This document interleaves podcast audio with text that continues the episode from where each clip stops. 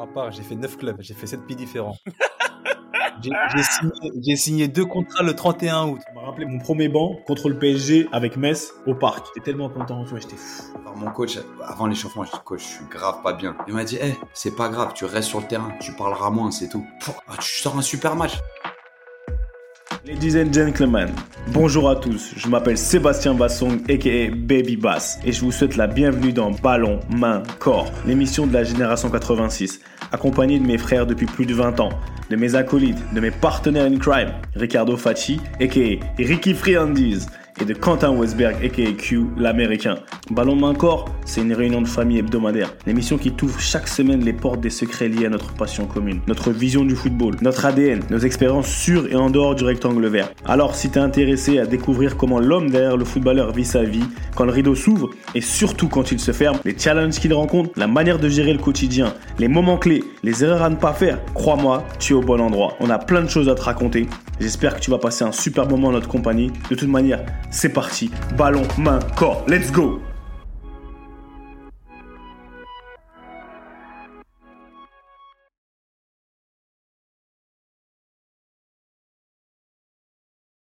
Salut à tous et bienvenue dans un nouvel épisode de Ballon, main, corps, BMC, la réunion de famille hebdomadaire. Comme d'habitude, ça bouge pas. Mais Kevin Durand revient.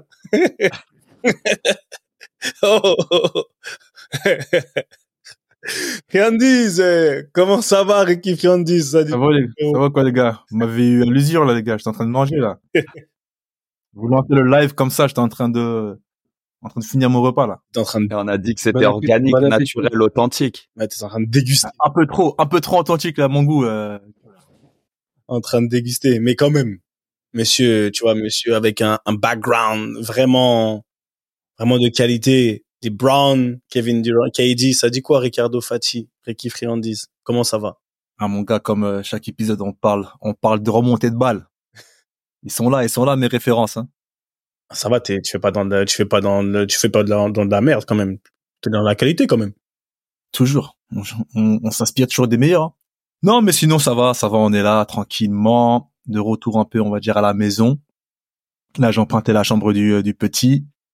Et euh, puis ouais, ça va, on est là, tranquillement, hein, toujours là pour, euh, pour délivrer la bonne parole, comme on dit. Amen to that. ATL, ATL, ça dit quoi? Etiel sous le soleil de retour à Atlanta. Ça fait du bien de retrouver la famille. Hein. Zéro ingratitude euh, parce que partir en stage, ça veut dire qu'on est encore sur nos deux jambes et fit et tout. Mais ah, la routine à la maison, entouré des siens, ça, ça n'a pas de prix. Et bonne journée aujourd'hui, bon entraînement, beaucoup de jeux, de la connexion, tu vois, des tournois de 6 contre 6, euh, des gens qui comprennent, tu vois, parce qu'il y a vraiment un truc. Et là, pour nos plus jeunes auditeurs ou quoi, eh, faut arrêter de me dénaturer les jeux réduits. Eh, c'est pas un contre un sur tout le terrain, les gars. C'est fini, ça. C'est, on joue avec l'homme libre. OK? On utilise le gardien et on est à un de plus. Voilà. Et aujourd'hui, on l'a bien compris, ma petite équipe. Je pense que d'ici peu sur les réseaux, il va y avoir, tu sais, il y a un mec qui va taguer, tu vois, qui va dire, ah, les winners du jour, tu vois. Mais c'est ce genre de feeling, tu vois, c'est ce genre de feeling qui fait qu'on s'accroche euh, au foot en carrière. Beau temps, en famille, un bon entraînement. Et maintenant, mes gars, avec un invité spécial qui va nous en dire beaucoup plus sur les dessous, tout ça. Donc, franchement, très content d'être parmi vous, messieurs. Mais au final, attends, petite question. T'es- T'as gagné ton, ton petit jeu, c'est toi qui as gagné, son équipe a gagné? Yes, sir. C'est pour ça que tu racontes ta vie, là, tout à l'heure. C'est- Eh, eh, tu sais qu'on prend l'habitude de gagner. Non, tu vois, c'est, je voulais vraiment en parler parce que tu vois, ces jeux, la manière dont tu joues un petit jeu, tu joues en match, tu comprends? Et en fait, faut pas rester bloqué dans une case. Voilà. C'était, tu sais, on partage, on partage notre quotidien. Tu voulais que je te dise quoi? Ça va bien, frérot, et toi? Non, je suis totalement d'accord avec toi et j'aime beaucoup, j'aime, j'aime beaucoup. Euh, vite fait pour passer, après on va passer à notre invité parce que c'est lui, c'est plus important. C'est plus important. London, ça va, il fait, enfin, il fait beau, moche, tu vois. On est de retour après la canne, on est rentré à la maison. Ça fait plaisir. euh, Le week-end, il s'est bien passé et on, on travaille, on charbonne. Mais voilà, passons enough of me. Bon, notre invité aujourd'hui, comme on a dit, tu vois, Ricky, on a galéré à l'avoir. hein. on a galéré à l'avoir, monsieur. Je sais même pas comment je vais t'appeler. Enfin, je sais pas comment je vais t'appeler. L'international, solaire, le ce que tu veux, monsieur Farman Bati, s'il vous plaît.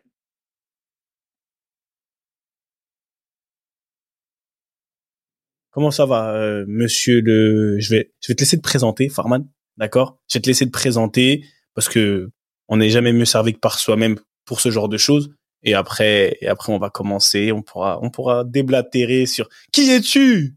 Qui es-tu? Que fais-tu euh, Bonjour les gars déjà. Bonsoir à ceux qui sont euh, dans la nuit. Et euh, je m'appelle Farman. Ça, je pense que c'est tout le monde avait compris. euh, je suis kinésithérapeute depuis quelques années et euh, ça me fait super plaisir d'être avec vous parce que euh, vous faites partie du type de profil que je suis amené à rencontrer au quotidien et euh, on échange beaucoup avec les sportifs et j'espère qu'on va pouvoir justement parler en toute liberté de tous ces sujets-là. Ah oui, t'as as mis du temps. On a... Ricky, on devait l'avoir depuis quand, Farman? C'est simple, ça, ça devait être le premier invité de Ballon encore. Il était sur la liste initiale. dans la première liste, dans la dans la dans la A list. Mais après, avec les plannings de chacun, bon bah, de toute façon, il va il va un peu expliquer ce qu'il fait. Hein. Kinésithérapeute. Je sais pas si on peut dire ostéo, euh, Farman aussi, ou seulement kiné. Euh, moi, je suis seulement kinésithérapeute, même si seulement c'est euh, ça peut paraître réducteur. Et ouais. parce que en fait, euh, dans, dans, le monde de, du sport aujourd'hui, surtout dans le monde du football, euh, quand on parle du soin, on pense euh, automatiquement aux ostéopathes. Parce que c'est vrai que les ostéopathes ont développé depuis quelques années des techniques qui sont tournées autour du soin. Nous, les kinésithérapeutes, ils ont, ils ont développé, un peu coupé euh, Farman. Ils ont développé une hype, on va dire, autour du football surtout. Après, tu sais, il euh, y a un moment, moi, je ne critique pas les gens qui réussissent. Tu vois, c'est-à-dire que si à un moment ils ont pris cette place, c'est que peut-être qu'elle a été laissée par d'autres personnes aussi. Et on a campé, en fait, nous, les kinésithérapeutes, à une vision purement tournée autour de la rééducation. Alors qu'on avait du soin à faire aussi. Il y avait des, techniques de soins qui sont très importantes. Mais nous, le soin, on l'a associé souvent à des machines, à du técart, à plein de choses que vous avez entendues et plein de techniques qu'ils utilisent, que, que utilisent mes confrères. Mais euh, on nous a limité un peu à ça. Alors qu'en fait, on a plein de choses à apporter. Et euh, bah, par exemple, je sais que dans le monde euh, des, des soignants en dehors des clubs, je suis l'un des seuls kinésithérapeutes qui est, qui est le statut unique de kinésithérapeute. Ils sont quasiment tous ostéo, en fait.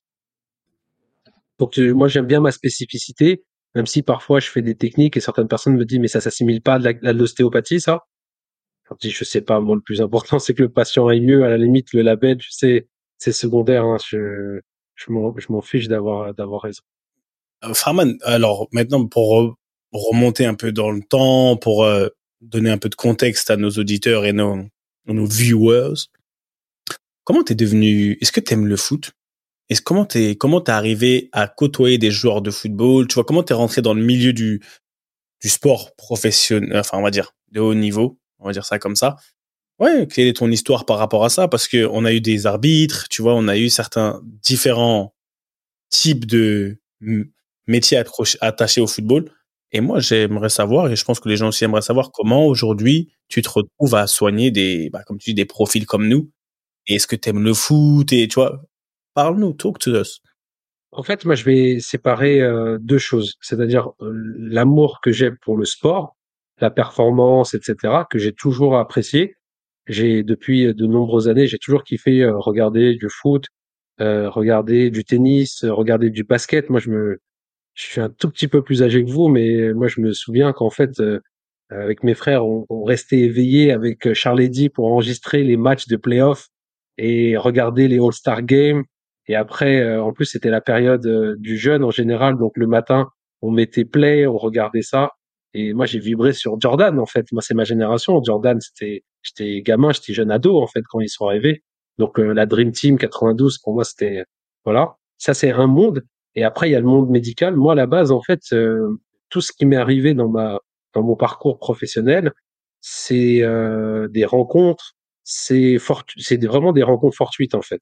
C'est-à-dire qu'à la base, moi, j'ai fait médecine parce que je voulais être médecin. Et en fait, euh, mon classement m'a permis de devenir kinésithérapeute. Et quand je suis devenu kinésithérapeute, c'est ce que je raconte souvent pour la petite histoire. Euh, quand j'ai passé mes différents examens, les seules matières où je me suis retrouvé au rattrapage, c'était la kinésithérapie du sport c'était la rhumatologie. Donc, c'est-à-dire, en fait, les deux spécialités que j'ai le plus pratiquées dans ma vie, je me suis retrouvé, en fait, à être au rattrapage. Pourquoi? Parce que j'aimais bien ces matières et je pensais que j'allais les réussir. Donc, je faisais un peu une impasse parce que comme je bossais à côté en même temps, j'avais pas le temps de tout faire. C'était pas forcément évident de de, de bosser à côté pour financer mes études et et, et, euh, et réviser mes cours. Donc j'avais fait un peu la passe là-dessus. J'étais même pas voué en fait forcément à faire ça. Et progressivement, quand je suis devenu kiné, et je me suis rendu compte en fait assez rapidement que la façon que je traitais par rapport à ce que j'avais appris à l'école et les résultats que j'obtenais, il y avait une vraie dichotomie. C'est-à-dire que moi j'avais l'impression de me casser les, les mains, la casser la tête, et j'avais pas les résultats que à la hauteur de mes de mes attentes. Et assez rapidement, j'ai commencé à regarder. Pardon? Dichotomie? Définition, s'il vous plaît, Monsieur Monsieur Bati? Une dichotomie, c'est une, c'est euh, comment traduire ça? C'est en fait, c'est un, c'est un terme qu'on emploie pour euh, le côté oral. C'est quand on entend deux informations qui, qui est la même de façon différente. Donc ça veut dire que en fait, ça donne deux résultats différents du même du même euh, stimulus en fait. Merci. On est, on, on, est, attends, on est des, on est des fouteux, donc t'as vu? Ah, ça, non, bah, tu sais quoi? Tu sais, ça, tu sais quoi? Comment je maltraite mes patients qui se permettent de me dire, il euh, y, a une ou deux personnes souvent dans des milieux plus euh, soi-disant éduqués, tu sais, soi-disant académiques, qui ont cette cette capacité de me dire quand vous êtes avec vos footballeurs, est-ce que vos conversations sont intéressantes? Et souvent, ce que je leur réponds, je dis elles sont plus intéressantes que celles que je suis en train d'avoir maintenant là. Ouais. Ah, non, mais attention, attends. Après, il faut pas généraliser. C'était vraiment parce que non, c'est un terme que je connais pas. Mais non, c'est bon, elle est enregistrée. Et nickel. Celle-là, là, je vais la sortir sur RMC, celle-là. Elle va être claire. bon, tu, tu, me feras une petite dédicace. Tu diras comme dit mon pote Forme. non, bref, vas-y, je te laisse continuer, excuse-moi. Et donc, non, mais juste pour terminer sur, sur ça, je leur, je leur explique en fait que, euh, le, par exemple, s'il y a un truc qui m'a plu dans le sport, et je reviendrai dans la chronologie un peu plus là-dessus, c'est la notion du sens kinesthésique, c'est-à-dire l'intelligence du corps, en fait, que les sportifs de haut niveau peuvent avoir ça induit en fait des conversations et une rapidité de compréhension du geste que le patient lambda peut pas avoir. C'est-à-dire parfois on fait une petite technique, il y a un truc qui se libère et tout de suite ça donne des capacités extraordinaires. Et ça c'est quelque chose que qu'on n'a pas, qu'on rencontre pas forcément avec le patient euh, de tous les jours. Le sportif de haut niveau, il a cette intelligence-là, il est même demandeur de ça. En fait. Il veut que quelqu'un puisse lui donner le corps pour qu'il exprime son talent. Il n'a pas besoin de moi pour le talent, mais il a besoin de, du corps en bon état pour que le talent puisse s'exprimer. Donc voilà, je, je, suis devenu kiné, j'ai passé à peu près deux ans comme ça, et après, à travers des rencontres, j'ai eu, j'ai pu me rendre compte que, que en fait, on peut euh, travailler le corps de façon beaucoup plus globale, on peut traiter de façon beaucoup plus euh, précise, et rapidement, ça m'a amené quelques sportifs. D'abord des sportifs plutôt du dimanche, plutôt après des gens qui étaient dans des dans des dans des niveaux plutôt euh, national, on va dire, national, euh, ce que maintenant les gens appellent R1, R2, euh, ce, que, ce que nous on appelait les CFA, etc. à l'ancienne. Et puis euh, une personne d'entre elles m'a fait rencontrer un, sportif de haut niveau que vous connaissez un peu, je crois. Je crois que vous le connaissez depuis l'âge de 12 ans. Il s'appelle Monsieur Abu Dhabi Vassiriki. désordre, je le chercher dans le désordre. Voilà. Et donc, euh, et cette personne-là m'a présenté une des trois personnes qui est présente ici, mais comme je suis tenu par le secret médical, je n'ai pas le droit de dire que c'est Ricardo Fati. non, non, c'est. Je n'ai pas dit ce que tu as eu. Donc, normalement, je suis bien. Déontologiquement, je suis bien. ouais, tu sais, entre, il a la il a le tendon d'Achille, l'adducteur, euh, tu vois, quelques mollets récalcitrants, euh, il y a le choix, tu vois, on a le choix du truc, mais euh, non, mais tranquille. Non, c'est clair que moi, je connais Farman depuis euh, non, plus de dix ans, donc donc forcément, c'est quelqu'un avec qui j'ai beaucoup beaucoup d'attaches. Et c'est super intéressant parce que ça peut aussi mettre en lumière tout ce tout ce côté un peu pas pas médical, mais euh, en fait c'est toute la psychologie qu'il y a autour euh, autour du corps, autour de du joueur. Excuse-moi, c'est ben je prends, je, prends un peu, je prends un peu ta place en tant que host. D'ailleurs, je sais pas de comment parler. Non, mais euh, voilà, je trouve que c'est super intéressant qu'on euh, qu'on soit avec Farman aujourd'hui. Comme je l'avais dit au début, c'est moi c'était le premier nom que j'avais coché euh, en tant qu'invité. Après c'était compliqué pour de bah, de se capter tous les quatre, mais c'est vraiment intéressant parce que il y a il y a plein de choses à tu vois plein de choses à bah, à, à, discuter par rapport à ça. Et par rapport à ce que bah, regarde, ce que je venais de dire tous les deux, moi j'ai une question, Farman, et pour toi autant pour toi que pour Ricky. Ça veut dire qu'est-ce qui fait aujourd'hui que toi, tu kiffes ta fait avec un, joueur tel que Ricardo ou un autre? En fait, qu'est-ce qui fait que toi, tu vas travailler avec un joueur? Et Ricardo, qu'est-ce qui fait que ça fait dix ans, enfin pendant un certain nombre d'années, que tu as travaillé avec ce kiné-là? Tu vois, parce qu'à un moment donné, on choisit son équipe autour de nous, mais pour la, pour, je pense, pour ceux qui ne connaissent pas comment ça fonctionne, au final, rentrer dans la tête d'un joueur ou dans la tête de son kiné, qu'est-ce qui fait qu'aujourd'hui ça passe Tu vois, parce qu'il y a beaucoup de gens qui font plein de choses, qui sont bons avec leurs mains, qui sont bons, je sais pas. Tu vois, juste je veux pas mettre des réponses dans vos bouches, mais qu'est-ce qui fait que Farman, tu as commencé avec lui pendant un moment et t'es resté avec lui? Dans les deux sens. Celui qui veut répondre le premier, il répond. Qui tu veux commencer? Ouais, Ricky. Non, mais moi, c'était c'était plutôt simple. Déjà, c'est euh, c'est la compétence avant toute chose j'ai tout de suite su euh, quand quand on s'est rencontrés que voilà il y avait une connexion qui, naturelle qui s'est qui s'est mise en place. Il y a je pense que le plus important euh, dans un dans le rapport on va dire patient et euh, et professionnel c'est c'est la relation de confiance en fait hein. je sais pas si si je me trompe dites-moi si je me trompe mais c'est vraiment la confiance et bien sûr les compétences cela va de soi c'est naturel. Mais c'est aussi voilà le rapport de confiance qu'on qu'on peut avoir et puis les feedbacks qu'on peut aussi recevoir et puis aussi, euh, euh, Farman, il m'a été recommandé par Abou. Donc forcément, Abou, c'est une personne qui est euh, trustable, tu vois, à qui on peut faire confiance. Donc, euh, ah, et puis par définition, donc c'était euh, la confiance est direct installée. Et puis moi, je pense c'est surtout ça, c'est le suivi, la compétence et, et bien, bien évidemment la, la relation de confiance. Et c'est ça que par la suite, on a pu avoir un, un suivi régulier. On est resté euh, on est resté on est resté ensemble entre guillemets. Il y a eu il y a eu un suivi quoi. Et bah ce suivi il a duré jusqu'à la fin de ma carrière et c'était c'était pour moi c'était super bénéfique. Tout simplement c'était ça paraît simple mais mais dans les faits c'est pas si simple que ça en fait parce que c'est va trouver justement le, ce kiné ou ce doc en qui tu as entièrement confiance en qui tu peux te confier parce que je pense qu'on va en parler. Il n'y a pas seulement le, le rapport aussi euh, purement médical. Il y a aussi un rapport aussi psychologique mental euh, tu vois, et c'est aussi important pour un pour un footballeur, pour un sportif, ce, ce, facteur euh, mental. Donc euh, voilà, tout ça a été réuni, et puis euh, tout simplement, bah c'est ça coulait de source en fait. Sur, pour rebondir sur ce que tu es en train de dire, en fait, première chose que j'avais remarqué, si on parle d'un point de vue purement,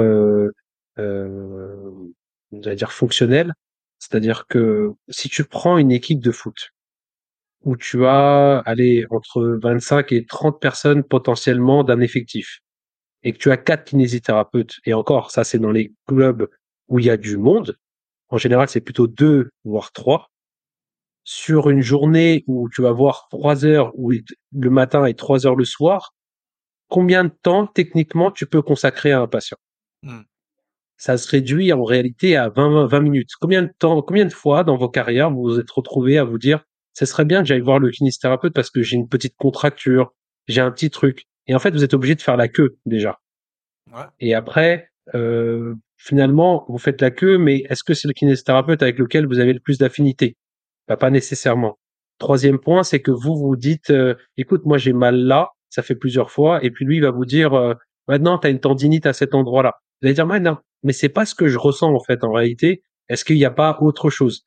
Et eh bien à partir de là, je me suis rendu compte qu'il y avait un besoin qui existe, que les gens qui travaillent dans les clubs, qui peuvent être extrêmement compétents, ne peuvent pas apporter parce que si par exemple, tu as un joueur qui a une ligamentoplastie, il va nécessiter au moins trois heures de rééducation par jour. Quel temps ça va laisser pour les autres? Donc automatiquement déjà. Explique. T'as dit ligamentoplastie. Explique pour ceux. Opération de ligament croisé? Les ligamentoplastie, c'est une réparation d'un ligament. Donc après, il y a la ligamentoplastie du ligament croisé antérieur qui est le plus connu. Parce que quand on dit je me suis fait les croisés, c'est ça n'existe pas en fait. C'est rare qu'on se fasse les deux croisés en même temps. Ouais, ils sont, il y en a deux. Et en fait, il y a le croisé antérieur, il y a le croisé postérieur. Et les deux, ils assurent en fait la stabilité du genou. Donc en général, dans 99% des cas, on se fait le, on se fait un croisé. Mais par, euh, je sais pas pourquoi, mais c'est tombé dans le domaine public comme ça. Les gens ils disent, je me suis fait les croisés. Et euh, voilà. On donc, se fait le euh, croisé. On se fait, en fait, en général, on se fait le croisé antérieur. Voilà, qui peut être associé à d'autres ligaments, à un ménisque, à plein d'autres trucs.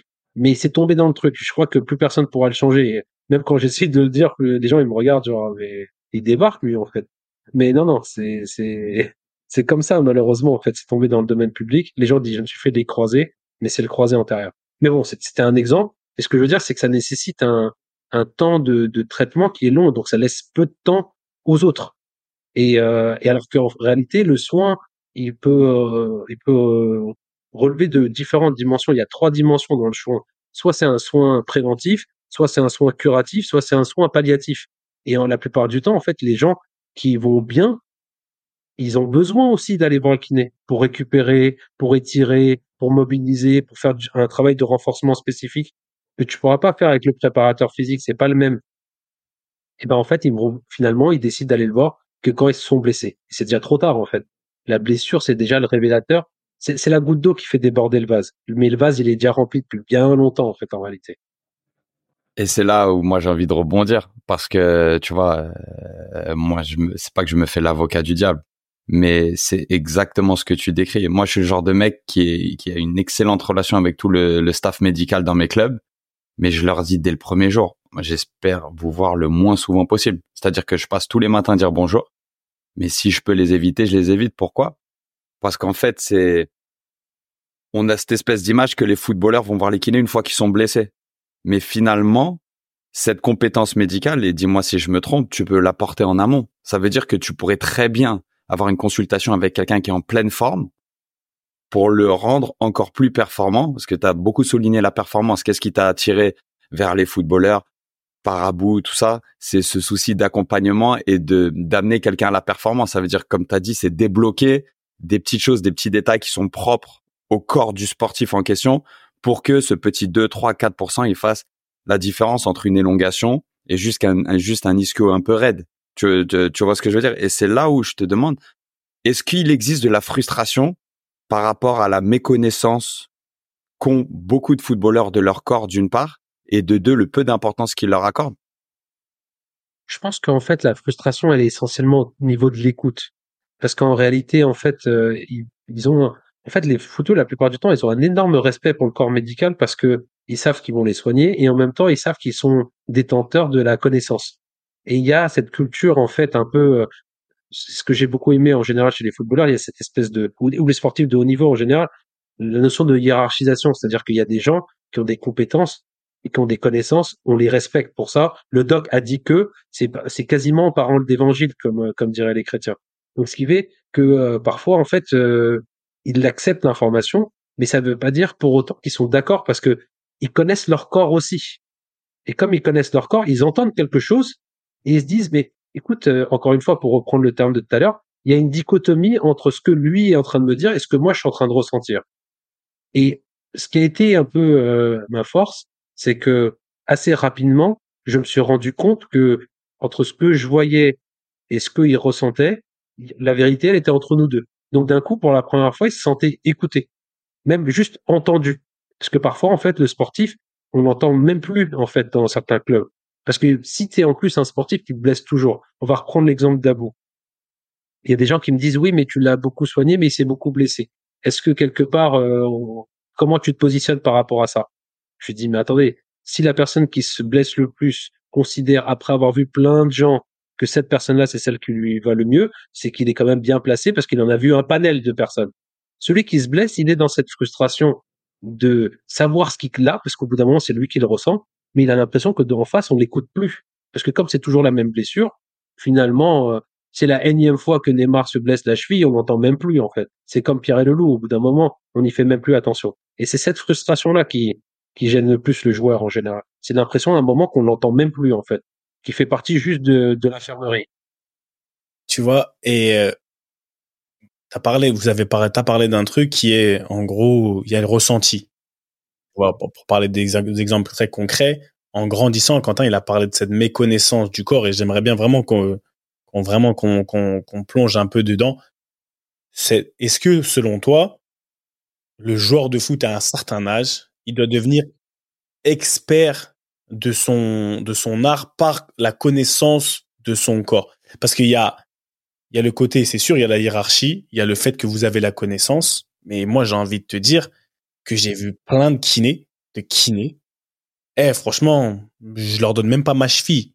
Parce que je leur donne pas ma cheville parce qu'ils peuvent avoir la connaissance, mais moi, en grandissant, je suis le, je suis la personne qui connaît le mieux mon corps. Ça veut dire que j'ai, je connais mon corps, tu ressens des choses, tu sens, après tu t'instruis, tu, tu prends de la connaissance aussi. Parce que ton travail, toi, je pense, c'est aussi de m'instruire. De m'instruire, de m'apprendre certaines choses, tu vois. Et donc, comme tu as parlé d'écoute, à un moment donné, quand on est trop, il y a trop de dichotomie et on est trop aux antipodes, ce qui fait que moi, je vais pas t'écouter, tu vois? Enfin, toi, le, mec, je vais pas l'écouter parce que en Angleterre, surtout, on dit, il y a des kinés ou les docteurs, ils soignent, enfin, entre guillemets, ils prennent des décisions via le scan, où tu soignes la, la, le, le ressenti. Tu vois, des fois, tu vois un scan qui dit que, bah voilà, c'est telle chose, mais le joueur, lui, il se sent bien. Donc, à un moment, tu vois, c'est, cet imbroglio Comment toi tu as deux, as deux informations. Je peux rebondir là-dessus. Il y a deux informations que tu as données qui, sont très intéressantes. Tu l'as dit en fait, et, je pense qu'en fait on va pouvoir euh, regarder le problème dans un sens différent. Toi tu as dit plus j'ai avancé dans le temps, plus j'ai appris à connaître mon corps, plus je le connais mieux. Mais en fait le problème il est là, c'est qu'en fait dès le départ on devrait les plus jeunes les euh, introduire en fait à certaines notions sine qua non pour pouvoir comprendre leur propre corps. Et ça ne veut pas dire pour autant que connaître son corps parfaitement, ça te permettrait de te, de, de, de te préserver de toute blessure, parce que dans ce cas-là, je vais te donner un exemple, les médecins se blesseraient plus jamais de leur vie, parce que c'est ceux qui connaissent le mieux l'anatomie. Mais on n'est pas nous-mêmes, en fait, euh, prémunis contre quelques blessures que ce soit. Au contraire, parfois, quand tu connais trop, tu peux tomber dans le dans l'excès inverse et tu peux croire que tu connais. Par exemple, nous, on est les pires des patients. Hein. C'est-à-dire que n'importe quel professionnel de santé, on est très mauvais en tant que patient parce qu'on croit savoir.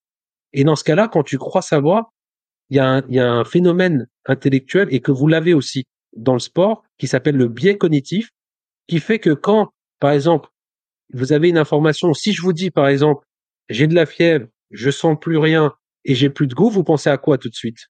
Covid? Covid. Et pourtant, en fait, avant Covid, il y avait plein d'autres maladies où tu pouvais avoir de la fièvre, où tu pouvais ne plus rien sentir et tu pouvais plus avoir de goût. Il y avait la grippe, il y avait machin, etc. Il y avait plein de possibilités. Bah, vous, dans le sport, c'est pareil. Parfois, il y a quelqu'un qui fait un appel contre appel, boum, automatiquement, tu lâches la balle comme ça. Alors que ça veut pas dire que c'était ce qu'il allait faire. Et d'un coup, tu te rends compte que, ah ouais, mince, c'était pas ce que je, j'avais pas remarqué. Ce phénomène-là, c'est le biais cognitif. Et dans le, en médecine, on l'a tout le temps. Donc, dès qu'un, dès qu'un sportif, il vient, il dit, oui, j'ai A, B, C, avant même de réfléchir qu'il m'ait dit D, je me mets tout de suite à le traiter. Et c'est là que je me trompe. Et c'est pour cette raison que le plus jeune, il faut l'éveiller en fait à cette question et de se dire, ok, tu m'as dit ça, mais est-ce qu'on peut en discuter? Parce que moi c'est ce que je ressens et explique-moi. La pédagogie, je pense que ça c'est la partie qui manque le plus. T'es pas obligé de bien connaître ton corps, mais c'est bien d'avoir quelqu'un qui puisse t'expliquer pourquoi t'as mal. Ça c'est deux choses complètement différentes. Et moi j'aime bien systématiquement expliquer à mon à mes à mes à mes patients. Là je l'ai pas sur moi, mais j'ai un squelette par exemple au cabinet eh bien parfois en fait euh, il suffit de montrer sur un squelette ce que les gens ont et tout de suite ils comprennent. Il faut pas prendre les gens pour plus stupides qu'ils sont ou il faut pas se prendre pour plus intelligent qu'un autre. Parfois, c'est c'est parfois c'est comme des politiques, tu les entends parler, tu as l'impression en fait qu'ils utilisent un langage euh, comme si on pourrait pas comprendre ou alors au contraire ils nous infantilisent trop. Ils veulent nous noyer. Des fois, ils, ils parlent de, tu vois, ils te parlent un langage. Tu te dis, mais attends, toi, tu peux me dire ça en français normal. Pourquoi tu veux me, tu veux me noyer? Et c'est là où tu te fâches un peu, tu vois bref. Et là, je rebondis sur la deuxième information. Merci de me le rappeler, parce que ça, c'est très bien ce que tu es en train de dire. C'est, tu as tout à fait raison. C'est-à-dire qu'en fait, par exemple, il y a un gros problème aujourd'hui, c'est la technologisation de la, de la médecine et de tout ce qu'on connaît. Par exemple, vous, vous avez, c'est pas parce que vous avez un, un, un, tracker GPS sur vous quand vous êtes en train de faire le sport que d'un coup, vous êtes devenu beaucoup plus performant. C'est une information en plus, ça change pas la donne en soi. D'accord? On est d'accord. Et euh, et ben nous c'est pareil. En fait, tous les examens complémentaires que sont les radios, les scans, les échographies, moi-même je fais des échographies, donc je défends mon beefsteak aussi. Mais les IRM, ça s'appelle des examens complémentaires. Complémentaires à quoi? Personne ne se pose la question. Complémentaires à l'examen clinique. Donc le professionnel de santé, il a pour obligation avant tout d'interroger son patient, d'échanger avec lui, regarder son cas, l'examiner, c'est interrogatoire, inspection, palpation. Et après, tu vas à l'image. Heureusement qu'on soigne pas des images, on soigne des êtres humains. Faut savoir, je vais vous donner un chiffre, comme ça vous allez bien comprendre un point très important. Quand tu as trouvé un truc au niveau clinique, c'est-à-dire que j'ai palpé quelqu'un, j'ai vu, il y a une tendinite par exemple. Je fais une image, j'ai que 75% de chance de la voir à l'image. Il y a 25% des images où on ne verra rien. Mais ça ne veut pas dire que la personne a rien. Et l'inverse existe aussi. C'est-à-dire que tu vas prendre 100 personnes qui n'ont rien, qui n'ont pas mal, tu leur fais une radio, tu leur fais quelque chose, et ben, tu as 25% de chance de trouver quelque chose, alors qu'en fait, la personne n'a rien. Faut pas oublier que la radio, c'est une photographie, hein. C'est-à-dire, toi aussi, tu as déjà pris des photos et tu vois des rayons de lumière que tu pas là, quand tu pas la photo. Ça s'appelle un artefact. Eh, Farman, confirme-moi ou pas. C'est-à-dire qu'après après chaque entraînement, si on nous scannait, on avait un, un grade 1. C'est vrai ou c'est pas vrai? Si on, Oui, parce que tu sais ce que c'est un grade 1? Oui, c'est une, une élongation. Une contracture. une contracture, c'est, c'est une crampe. Hein. C'est-à-dire qu'en fait, il y a toujours des petites contractures. Il y en aura toujours. En fait, c'est quoi une contracture? C'est quoi une lésion? Faut, faut se rendre compte qu'en fait, le corps, il fonctionne que par coup. C'est-à-dire, à chaque fois qu'il subit quelque chose qui est au-delà de ses capacités, il se casse, il se construit, il revient plus fort. Ce qui ne te tue pas te rend plus fort. D'où la des fibres musculaires qui se... Pardon? D'où la musculation. La musculation. Donc, en fait, un, muscle, un muscle, ça se contracte comme ça. Tu as des fibres qui sont là, elles se contractent, elles se décontractent. C'est pour ça qu'il est fin quand il est décontracté et qu'il est épais quand il est contracté. Et pour si tu tires fort dessus, tu as trois fibres qui pètent. Et pour éviter que tout s'embrase, ben en fait, ça fait un nœud. C'est ça une contracture quelques fibres qui sont pétées, mais qui se mettent dans cette position-là pour faire en sorte que tout le reste ne s'embrasse pas. Et donc ça, ça te fait rire. non, non, moi, eh, moi, il y a un truc qui me fait rire, c'est que je me suis fracturé quasiment toutes les phalanges récemment là, ces trois, quatre dernières années. Et donc à chaque radio que j'ai passé, ça se voit. on, dirait la main E.T. Et, et, attends, mais ah. c'est qu'à chaque fois que je vais mettre une... Et tu sais, tu parles de connaissance du corps moi pour cette fracture là j'ai poussé le, le le, doc à me faire une radio parce que je lui dis écoute euh, je me le suis pas juste jam tu vois c'est pas euh, je me suis pas une petite entorse je le sens tu vois la la douleur. Et quand quand ils, vont faire la radio effectivement il y a fracture. Mais ce doigt là ça va. Et c'est un truc je me le suis luxé il y a 14 ans mais quand tu fais des radios c'est celui-là qui ressort le plus mal alors qu'il est complètement guéri. Bon il est il est il est déboîté il est horrible mais j'ai pas j'ai pas j'ai pas mal là. Et pour en revenir à ce que tu disais, si on s'en si on s'en tenait aux radios, à chaque fois on me demande le doigt qui est nickel, euh, pas pas par l'aspect, mais en tout cas par la par la sensation. À chaque fois on me demande le doigt que je me suis abîmé il y a 14 ans, plus que les deux autres qui me font mal à l'heure actuelle. Tu comprends? Alors que ça fait déjà deux trois ans. Et c'est là où on en revient. D'une part à la connaissance du corps et de l'autre à euh, l'analyse d'une euh, d'une image. Et c'est là où moi je voulais rebondir là-dessus pour tous les plus jeunes ou même les sportifs actuels qui nous écoutent, peu importe le niveau. Qu'est-ce que tu recommandes toi? Enfin, à quel niveau d'importance tu accordes le autour de la blessure, la prévention, la nutrition, la récupération, la performance, tu vois, l'équipement versus euh, la guérison qui est généralement la raison pour laquelle on, on a affaire à toi dans un premier temps quand on est footballeur bah, je, vais te, je te répondre ce qu'un mec qui travaille chez Noroto te dirait la même chose pour sa voiture. Qu'est-ce, qu'est-ce qui est mieux C'est de changer l'huile régulièrement, changer le filtre, euh, entretenir les pneus, les disques, les freins, ou venir que quand tu as une crevaison en fait? Pour prévenir tout ça, en fait, tu es obligé de faire tout le travail avant. L'exemple que je donne toujours, c'est que le corps, c'est comme une machine. Et une machine, ça a besoin de trois choses. Ça a besoin du bon carburant, parce que si tu mets du diesel dans un super samplon, ça marche pas. Ça a besoin d'un temps de repos, parce que si ta voiture elle tourne H24, bah, au bout d'un moment, le moteur il va cramer. Et le dernier point, c'est la maintenance. Moi, c'est la maintenance. Mais la maintenance, en fait, elle n'existe que en, réalité si tu as mal fait toutes les premières parties. Mais malgré ça, parfois, c'est bien de faire un contrôle technique juste pour vérifier que tout le monde va bien. Et vas-y, on enchaîne. Donc, en réalité, la part de la prévention, elle est intrinsèque, en fait, même à l'humain. En fait, il faut, c'est ça qui a changé aussi. C'est que les sportifs, je les ai pas traités comme des sportifs, je les ai traités comme des humains avant tout. C'est-à-dire que quelque part, je sais qu'il y a des gens qui m'ont dit, voilà, moi, il faut que j'aille mieux parce que je dois jouer dans quatre jours. Et en fait, je lui ai dit, mais en fait, tu te rends compte que moi, tu me demandes de te mettre dans une situation où ça se trouve, tu vas aller mieux pour ce match-là, mais tu vas te péter tellement que après, tu pourras plus rejouer où tu vas te faire tellement mal que ta partie carrière, ça va aller, mais à la retraite, tu vas être mal. Moi, c'est l'humain qui m'intéresse avant tout. Comment tu vas sortir de là? Parce que tu vas jouer jusqu'à 3, 32 ans, 33 ans, 35 ans, allez, 40 pour certains euh, présus. Mais sinon, à part ça, sinon, dans l'absolu, c'est ce que je veux dire. Ah, c'est un autre débat. On rentre pas dans ce débat, Farman. Ça, c'est pour la semaine prochaine, ça. Il a fait des radios du poignet, lui. Il a tricard quelques présidés euh, avec, avec ses échographies. Ouais. Donc, ouais. Donc voilà, à part, à part quelques présumés, sinon la plupart, et on est dans, on est dans des situations où en fait on va se dire comment tu vas en sortir de là? C'est l'humain qui m'intéresse. Le talent, tous ces trucs-là, moi j'aime la performance, donc j'aime euh, me dire que si je peux participer à régler le moteur d'une Ferrari, vas-y, ça me fait, c'est un vrai plaisir. Mais en soi, avant tout, c'est l'humain qu'il faut traiter. Parce que quand tu es tout seul, c'est ce que je dis. Messi il se blesse, la seconde d'avant, c'était le meilleur joueur au monde. La seconde d'après, c'est un homme qui sait même plus marcher. Donc il faut revenir à l'homme qui sait plus marcher pour lui réapprendre à marcher, pour le réapprendre à courir, et là il pourra utiliser son talent. Mais avant ça, il est redevenu un être humain comme un autre à ce moment-là, vulnérable avec tout ce qui se passe. Il a beau être Lionel Messi, c'est plus personne. C'est juste celui qui est blessé. Je sais pas si ça vous, je sais pas si ça vous, ça vous parle ce que je suis en train de vous dire ou? Mais C'est aussi, c'est aussi pour ça que beaucoup de footeux, quand ils se blessent, bah, au niveau de la cabesse, euh, ça vrille, hein. La plupart des cas. Parce que, justement, quand ils, ils reviennent à leur dimension d'homme, tu vois, chose que ils, ils omettent, chose qu'ils oublient, de par leur carrière, de par tout ce qu'il y a autour, les strass, tout ça. Dès qu'il y a une blessure, tu vois, et moi, j'ai- moi, j'ai un peu vécu aussi à mon échelle. Tu sais, quand je me suis pété mon tendon d'Achille, tu te rends compte que voilà, t'as, le football, il est plus là.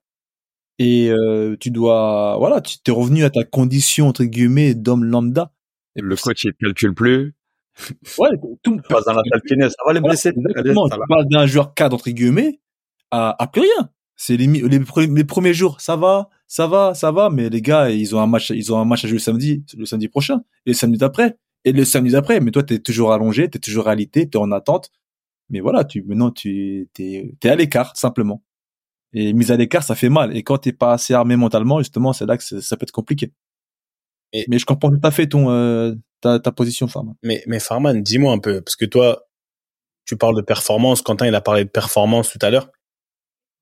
Et là, tu dis que le joueur, il va venir parce que dans des cas, des cas concrets, on va venir. Même moi, je vais venir. Je suis tellement dans mon, dans mon, dans ma matrice que je veux jouer. On m'a dopé. Et c'est une, on a, on est dopé à l'adrénaline, on est dopé à la performance.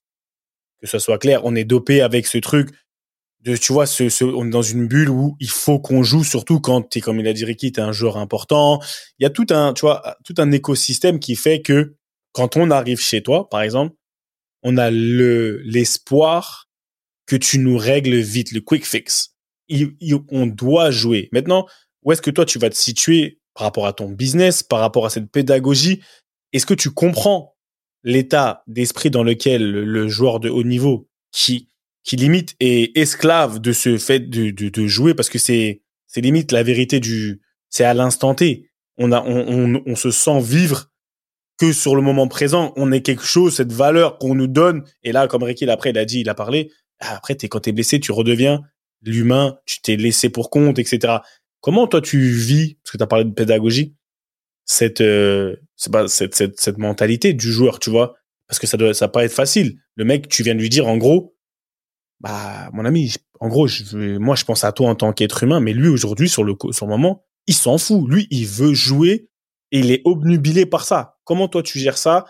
Et qu'est-ce que tu, qu'est-ce que tu fais? Quels conseils tu peux réellement donner? Comment tu le gérais peut-être? Euh, le gars, il vient, entre guillemets, hein, sans être vulgaire, hein, le mec, il sort, il sort, il sort les billets, tu vois, il sort l'argent, j'ai dit, euh, comme tu as dit, bah, fixe-moi, tu vois. Il est prêt, il est prêt En fait, regarde, il y a, il y a deux, il y a deux choses, il y a deux choses importantes. Déjà, euh, avant tout, j'ai toujours un discours de, de, de transparent en fait avec les gens. Alors dire en fait, voilà, voilà les risques que tu prends, mais peut-être quand on n'avait pas conscience, parce qu'il y en a plein qui se disent finalement que toi tu parles de quick fix parce qu'il y en a. Là par exemple, je, je, je vais vous donner même pas un exemple d'un sportif de haut niveau. J'ai un patient aujourd'hui qui est venu me voir Il m'a dit, je me suis blessé vite fait au tennis. C'est quelqu'un qui joue régulièrement au tennis. Et je le vois, en fait, il a une désinsertion d'un tendon. C'est-à-dire qu'en fait, il y a que le traitement chirurgical qui va l'améliorer. Il m'a dit, c'est bon, je peux rejouer la semaine prochaine. Je lui dis, malheureusement, vous pouvez pas rejouer la semaine prochaine. Vous allez voir un orthopédiste, on va faire une IRM et tous les trois, on va décider du protocole de traitement. Il m'a dit, mm-hmm. mais, et dans 15 jours, je peux jouer? Et en fait, il est rentré dans une espèce de négociation avec moi. Moi, je suis pas ton banquier, mon ami. Ce que je suis en train de t'expliquer, c'est que voilà la situation. Voilà, voilà la situation. Après, c'est à tes risques et périls. Je peux pas, en fait, mais si ton objectif à toi, parce qu'il y a deux choses qui sont importantes en médecine, c'est il y a les objectifs que tu te donnes et il y a les objectifs qui sont ceux du patient. Si moi je suis face à quelqu'un et que je me dis euh, voilà moi ce que je veux c'est qu'il fasse un marathon à la fin de l'année, je tue 75% euh, de mes patients. Les objectifs c'est pas le seul euh, c'est pas le seul moyen de savoir ce qu'on doit faire comme traitement. Il y a les objectifs du patient aussi. Il y a des patients qui veulent juste récupérer, il y en a qui veulent performer, il y en a qui veulent aller au bout de leurs possibilités, il y en a il faut freiner. Savoir accompagner ou savoir freiner, c'est aussi, ça fait partie aussi du, du, du euh, des conseils qu'il faut donner à ses patients. Et certaines personnes, ça, m'est déjà arrivé. Euh, C'était la, la, dernière Coupe du Monde. Il y en a un qui voulait y aller absolument. Je savais qu'il devait y aller. Ben, j'ai essayé de faire un travail pour qu'il soit suffisamment apte pour qu'il passe les tests. Mais après, je lui ai dit, il va falloir gérer le temps de la Coupe du Monde pour faire en sorte que si tu as envie de jouer ce match dans deux semaines, tu pourras te lâcher. Après, c'est des stratégies, en fait. En général, on met en place des stratégies en fonction de ce que les gens ont besoin de faire. Et puis quand, parfois, bah, tu vois, le typique truc qui se passe, passe maintenant, mars-avril, les gens commencent à se blesser beaucoup plus. Problème, c'est que fin fin d'année, il y a le transfert. Je dois changer de club. Je suis en embrouille avec le coach. Et ceci et cela. Et ben, en fait, on trouve des stratégies. C'est-à-dire que c'est mon devoir de leur dire, écoute, si tu fais ça, tu vas te brûler. Mais si tu veux te brûler, bah, trouvons un moyen de faire en sorte que tu te brûles le moins fort possible. En gros, c'est ça. Et après, oui, même si après il y a un moment, tu me parles, tu me parles d'argent, il sort des billets, etc. Moi, je me souviens, il y a un joueur qui est venu me voir euh, de, de de première ligue. On a fait la séance, il allait beaucoup mieux. Il m'a tendu une enveloppe avec une liasse comme ça. Il m'a dit serre-toi. Je lui dit comment ça serre-toi Il m'a dit serre-toi. Je sais pas ce que ça coûte, vas-y. Je lui ai dit, bah non, c'est pas comme ça. Moi, mon tarif, c'est temps. Tu me donnes temps. C'est-à-dire que je gagne correctement ma vie. J'ai pas besoin, en fait, d'aller exploiter, en fait, l'argent de quelqu'un d'autre. Il y a, y a un protocole, il y a un respect. Et toi aussi, je respecte ton argent. Je vais pas aller chercher plus que ça. C'est-à-dire qu'à un moment, ça me, ça m'éblouit pas, en fait, cette dimension-là. Moi, c'est l'humain, c'est sa, santé qui m'intéresse. Dans tous les cas, je gagne ma vie. Et grâce à Dieu, ça va, j'ai ce qu'il faut. Mais, euh, même s'il arrive avec euh, des sommes et à un moment je peux pas lui mentir. Ce serait ce serait euh, malhonnête avec moi-même ce serait malhonnête avec lui ce serait malhonnête avec euh, ma spiritualité de que je mets dans ce travail-là. Ce serait ce serait pas normal. Mmh. est-ce que tu es en train de nous expliquer en gros hein, pourquoi t'es pas dans un club et pourquoi tu es à ton compte? Parce que juste ta relation avec le joueur c'est quelque chose que tu peux gérer. Mais ce qu'il faut savoir c'est que ce positionnement là de ostéo, kiné, même doc dans un club de foot, t'es tiraillé de tous les côtés. À savoir, tu t'as le joueur d'un côté, t'as le coach de l'autre, t'as les dirigeants encore de l'autre. Derrière, ouais. se retrouve dans des trucs. je sais pas si c'est, je sais pas si c'est parce que j'y paye plus, enfin j'y fais plus attention, un truc comme ça. Mais sincèrement, les les head euh, physio, les les kinés en chef et tout, ils souffrent. T'as l'impression tu as l'impression que c'est un poste qui est autant en danger que celui du coach, que c'est devenu ces dernières années un fusible incroyable. C'est-à-dire que tu as trois blessés, c'est de la faute du kiné. C'est un truc de fou. C'est la faute du responsable. Est-ce que c'est un aspect qui toi t'intéresse pas d'une part, de quelle est ta vision, surtout de, tu vois, ces relations encore plus. Tu vois, tu nous expliques déjà comme ça peut être compliqué avec un joueur. Alors quand il y a un ou deux autres facteurs en plus qui viennent s'y greffer, c'est quoi ta vision sur tout ça? Et, euh, et est-ce que c'est pour ça que, bah, à ton compte, au moins, éthiquement en tout cas, tu arrives à, à, garder une ligne beaucoup directrice, beaucoup il y a, plus... Quant à, il y a plusieurs paramètres en fait qui sont rentrés en ligne de compte et qui ont fait que j'ai fait, j'ai fait le choix de rester en fait là où je suis. Euh, j'ai eu plusieurs offres sur des clubs, hein, que ce soit euh, même euh, en Ligue 2, même en Ligue 1, il y a eu des, des choses qui ont été euh, qui ont été lancées. j'ai jamais euh, rebondi dessus pour la simple et bonne raison que euh, premièrement, après il faut, faut, faut pas se voler la face. euh, être kinésithérapeute dans ces conditions-là, ça veut dire ne plus avoir de week-end. Ça veut dire, en fait, d'un point de vue personnel, je vais commencer par le personnel, c'est un investissement qui nécessite un temps de travail et de présence qui fait que pour la vie à côté, c'est pas toujours évident et vous êtes très très bien placé pour le savoir ça. Et deuxièmement, t'as pas forcément, euh, tu, récup- tu, tu, tu, tu récupères pas les lauriers de cette situation-là parce que t'as beau travailler machin, si ça se passe bien, on va dire que le doc il est extraordinaire. Dans aucun club, t'entends que les, les kinés sont extraordinaires. On dit toujours que c'est l'équipe médicale ou le doc qui est, extraordinaire. C'est lui qui parle, c'est lui euh, machin. De- deuxième point, c'est effectivement la, je veux dire la, la, la, les coudées franches qu'on peut avoir quand on est à son compte et qu'on fait ce qu'on veut. Et ben automatiquement, ça permet de, de s'octroyer certains, certains, certaines libertés qu'on peut pas toujours avoir. Moi, ce qui m'a été ma, mon, mon, ma, plus-value, ce qui est encore ma plus-value, c'est que mes patients m'autorisent en fait à aller faire des choses que je considère, qu'on peut considérer comme un peu avant-gardistes par rapport à ce que, ce qui se passe dans mon métier. Mais c'est parce que moi, je remercie mes patients tous les jours pour ça. C'est parce qu'ils me laissent le faire. Ils me font confiance. Et donc, ça me permet de faire des choses que certains protocoles m'auraient pas permis de faire dans, même dans, au-delà des clubs, même dans un hôpital. euh, Ça a commencé à l'hôpital. La raison pour laquelle je suis pas resté à l'hôpital, ou j'ai pas voulu faire carrière à l'hôpital, c'était ça. C'est que je me rendais compte que, euh, en fait, on te laisse pas forcément exploiter tout ce que tu es euh, en mesure de le faire. Ça me permet de rebondir sur ce que tu me disais tout à l'heure sur le- la partie ostéopathie. C'est que le monde de la kinésithérapie, il s'est limité, il s'est circonscrit en fait tout seul, comme si en fait euh, il n'avait le droit de faire que ça, et qu'à chaque fois qu'on quand je parle de soins, les gens ils disent ah l'ostéo pharma. Non, je suis pas ostéo les gars. hein. En fait, il y a pas l'ostéopathie, c'est un autre métier qui regarde le problème d'une façon différente, qui peut être complémentaire, qui peut être en avant, en après, à côté. euh, J'ai aucun problème avec ça. Et euh, mais il faut pas oublier ce que la kinésithérapie est capable de faire. C'est-à-dire qu'à un moment, en fait, il y a un, c'est au-delà du dépassement de rôle, c'est ins- c'est s'inscrire dans son rôle. C'est-à-dire que c'est comme si en fait on limitait un, un défenseur à aller euh, juste euh, tacler l'attaquant. Bah non, en fait, c'est pas c'est pas que ça. Bah ouais. Tu peux pas dépasser le milieu de terrain. Voilà. Mais, mais tu sais, quand tu repenses, c'est une de ces galères parce qu'attends, là, je te parlais du coach des dirigeants. Mais depuis quelques années, il y a les sport scientists. Et les sport scientists, ils sont avec un iPad dans les mains. Ils ont les données GPS et pour l'avoir vécu, ils te font des grands, Ouah, arrêtez la séance, tu vois, ils te, ils te brident des séances. Et je sais que ça crée énormément de frustration par rapport à des kinés parce que dans certains cas, ils gèrent le load management d'un joueur par rapport à la donnée GPS et pas par rapport au ressenti du joueur. Et je sais que j'ai été témoin d'énormément de friction entre head physio et, euh, et sport scientist parce que justement, un peu comme tu dis, euh, Farman, il y a les gens qui soignent les images et il y a les gens qui soignent les humains.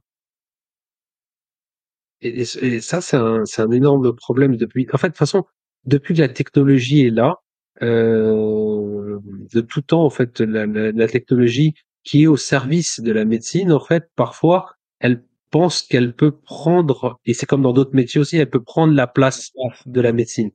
Tu vois, c'est un truc qui a rien à voir, par exemple. Au concours de l'internat, il y a deux, trois ans, euh, ophtalmo, ça partait toujours très, très vite. Les gens, ils sont, c'est un- une des spécialités qui part très vite.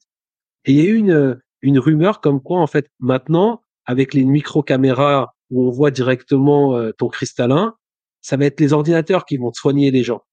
Et ben cette année-là, bizarrement, l'ophtalmo, c'est pas parti dans les premiers. Tout de suite, les gens, ils ont commencé à se désintéresser parce qu'ils se sont dit, c'est une spécialité qui est en train de mourir.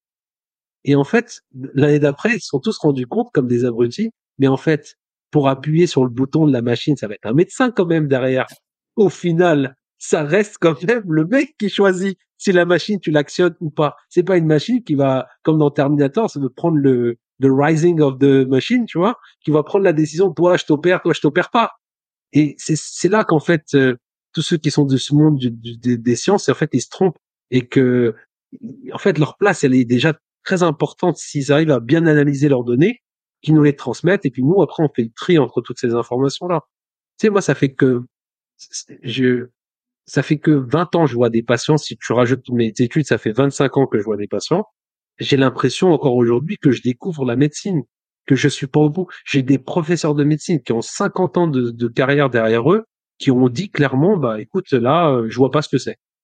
C'est-à-dire que quand le mec qui a 50 ans te dit je vois pas, il y a un moment, c'est pas une machine qui a découvert le truc et qui analyse ça avec euh, avec des données euh, data qui soient en mesure mordicus de dire c'est quoi le problème. Après, si le mec de 50 ans de médecine te dit c'est pas, c'est pas rassurant pour le patient qui est en face. Mais ça, c'est un autre débat. Mais il peut avoir. Parce que si lui sait pas, il sait alors, tu vois. Franchement, c'est un, c'est un, C'est un autre débat. C'est très, très, ah, ça fait flipper. Là, t'es pas, t'es pas bien. T'es pas dans la meilleure position possible. Mais, tu vois, non, parlons de, moi, je te parle des blessures en elles-mêmes. Parce que c'est un, les blessures aujourd'hui, de manière, comme il aime bien dire, équipe brute de pommes. Tu vois? Pourquoi? Est-ce que tu arrives à expliquer à des, à des joueurs, à des entourages, parce que tu vois, ce côté psychologique, tout à l'heure, et qu'il a parlé de ça, cette, euh, ces blessures à, répétition, sans même parler de, les gens vont dire oui, on va parler d'Abou. Je veux même pas forcément parler d'Abou parce que je parle pas des gens qui sont pas là. Mais comment tu gères ça, toi? Comment tu le ressens quand tu vois le joueur arriver? Tu vois, parce que il y a beaucoup de gens, ils se demandent comment on vit nos blessures. À part nos familles et notre, peut-être notre ostéo, notre kiné privé. Parce que celui, celui du club, comme tu as dit, c'est la chaîne. Et ça, je peux pas le dire, c'est tu passes 20 minutes, 20 minutes. Aujourd'hui, toi, qui est beaucoup dans l'humain, on l'a compris, bah, comment tu le gères réellement de manière factuelle? Parce que on vient, on est blessé, on a mal. Comment, je sais pas comment tu le vis pour que les gens, ils, en fait, moi, je veux juste que les, les gens ils puissent rentrer dans notre univers. Parce que là, on est dans un univers très privé, tu vois, entre nous, le joueur et notre kiné. Quand on est sur la table, là, c'est limite si on est, on a aussi notre euh, thérapeute en même temps, notre ami. Tu vois ce que je veux dire? Comment tu, tu vois, comment tu gères ça? Je, je fais exactement la même chose que je fais avec tous les autres patients. C'est-à-dire qu'avant tout, pour être sûr de bien comprendre la dimension psychologique, mais qui est un domaine qui reste quand même relativement flou parce que il n'est pas euh, limitable, tu vois, facilement. Tu peux pas tirer un trait et dire ça, c'est la psychologie. C'est pas possible. En revanche, toute la partie mécanique, physiologique, euh, métabolique de la personne, ça, tu peux l'analyser avec cette personne-là. Et déjà, si tu explores tout ça, déjà, en, en, en se sentant écouté et automatiquement valorisé un petit peu, eh bien, ça va régler une grosse partie du problème. Et s'il reste d'autres choses, on va aborder la dimension psychologique. Et si tu mets la personne en confiance, bah forcément, il y a des gens qui vont dire, OK, moi, il y a ça, ça, ça, mais je te raconte ça, mais en fait, en parallèle, je suis en embrouille avec ma femme. Je te le dis parce que, en fait, moi, ça fait deux ans, euh, je dors pas beaucoup parce que mes enfants, ils me rendent ouf, euh, etc., etc. Mais pour ça, il faut qu'il y ait une confiance et que les gens se sentent bien. Et c'est pour ça que, en fait, je te dis que naturellement, je crois que j'ai traité l'humain avant le sportif. C'est parce que le sportif, il a, qui est connu, il n'a pas forcément envie d'être traité parce qu'il est connu. Il a envie d'être traité comme quelqu'un d'autre avec tous ses problèmes, avec euh, le fait que, bah, lui, comme tout le monde, parfois, il a des problèmes. Je sais pas, il va aux toilettes, euh, il a du mal à, il, est- constipé et il peut pas le dire à ses, à ses, à ses collègues. Et d'un coup, en fait, euh, parce que euh, il est gêné, parce que euh, il y a la vanne, parce que euh, il faut qu'il soit toujours. En fait, le problème des sportifs de haut niveau, c'est qu'on vous a toujours dit à tel, à- vous a tellement dit tout le temps que vous êtes les meilleurs là où vous êtes. Vous étiez les meilleurs des poussins, puis vous étiez les meilleurs des régionaux, puis vous étiez les meilleurs. Que en fait, il faut toujours montrer cette espèce de côté surhomme, comme comme si en fait vous n'aviez pas la possibilité d'avoir cette vulnérabilité. Bah, si tu n'acceptes pas d'avoir le rôle de la recevoir cette vulnérabilité, change de crèmerie il faut faire autre chose. Accepter la personne telle qu'elle est. Et c'est, comme ça qu'après, on évite aussi un autre problème, c'est de surestimer le problème euh, psychologique. Et il y a plein de personnes qui arrivent, qui disent, ah, mais de toute façon, euh, je crois que c'est dans ta tête. Donc à un moment, les gens, ils se sentent plus écoutés. Et a des gens, ils se plaisent tellement qu'à un moment, dès que tu leur dis, bah, fais ce geste-là, ils disent, ah non, je veux faire mal. Mais non, fais-le. Essaye au moins. Et on va regarder ensemble, on va évaluer ensemble. C'est-à-dire que trouver le, le juste milieu entre tout ça, tu sais, c'est un jeu d'accordéon en fait toute la journée. C'est de trouver de la. Tout le monde est différent par rapport à ça. Moi, ce qui m'apporte, c'est de trouver un moyen pour que la communication passe. Et si la communication passe, les gens te diront ce qui se passe. Et c'est tout. Parfois, il y a des patients, ils ont pas, euh, ils, ils se sentent même pas suffisamment à l'aise pour tout te raconter. Et en fait, en te racontant pas cette partie-là, ils passent à côté de la moitié du problème. Parfois, ça se loge dans des trucs très très simples. Hein. Je te dis, moi, je, parfois sur des séances toutes bêtes, euh, j'ai des patients. J'ai une patiente qui est venue, elle avait mal au cou. On a fait une séance, elle allait beaucoup mieux. La séance, la semaine passait et elle me disait une journée ou deux journées avant la séance, elle avait mal de nouveau. Au bout de la troisième séance, je me suis dit, il y a un problème parce qu'elle, elle me dit, ouais, personne n'a fait autant de bien, mais ça revient quand même. Il a fallu que je me reprenne la tête avec elle pour qu'elle me raconte toute sa journée. On a pris quasiment une demi-heure à faire que ça. Je l'ai même pas traité. Hein. Et jusqu'à un moment, j'ai dit, mais en fait, à quel moment ça se déclenche? Elle fait, mais quand je change au travail, euh, et elle me montre, elle me fait un truc comme ça. Je dis, mais attendez, remontrez-moi ce que vous faites au travail. Elle me fait, bah, je suis au téléphone toute la journée comme ça. ça bloque. Je lui ai dit, bah, arrêtez de téléphoner comme ça. mais c'est tout. C'est-à-dire que j'étais vénère. Je me suis dit, je me suis cassé les mains pendant trois séances sur elle. Et elle a posé son téléphone la semaine d'après. Plus de douleur. C'est-à-dire qu'il y a un moment, en fait, efficace. c'est super, c'est super intéressant parce que moi, j'ai des souvenirs de, de séances avec toi. On était, on va dire, en, thérapie, entre guillemets, on était en, au travail, on va dire, 15 minutes.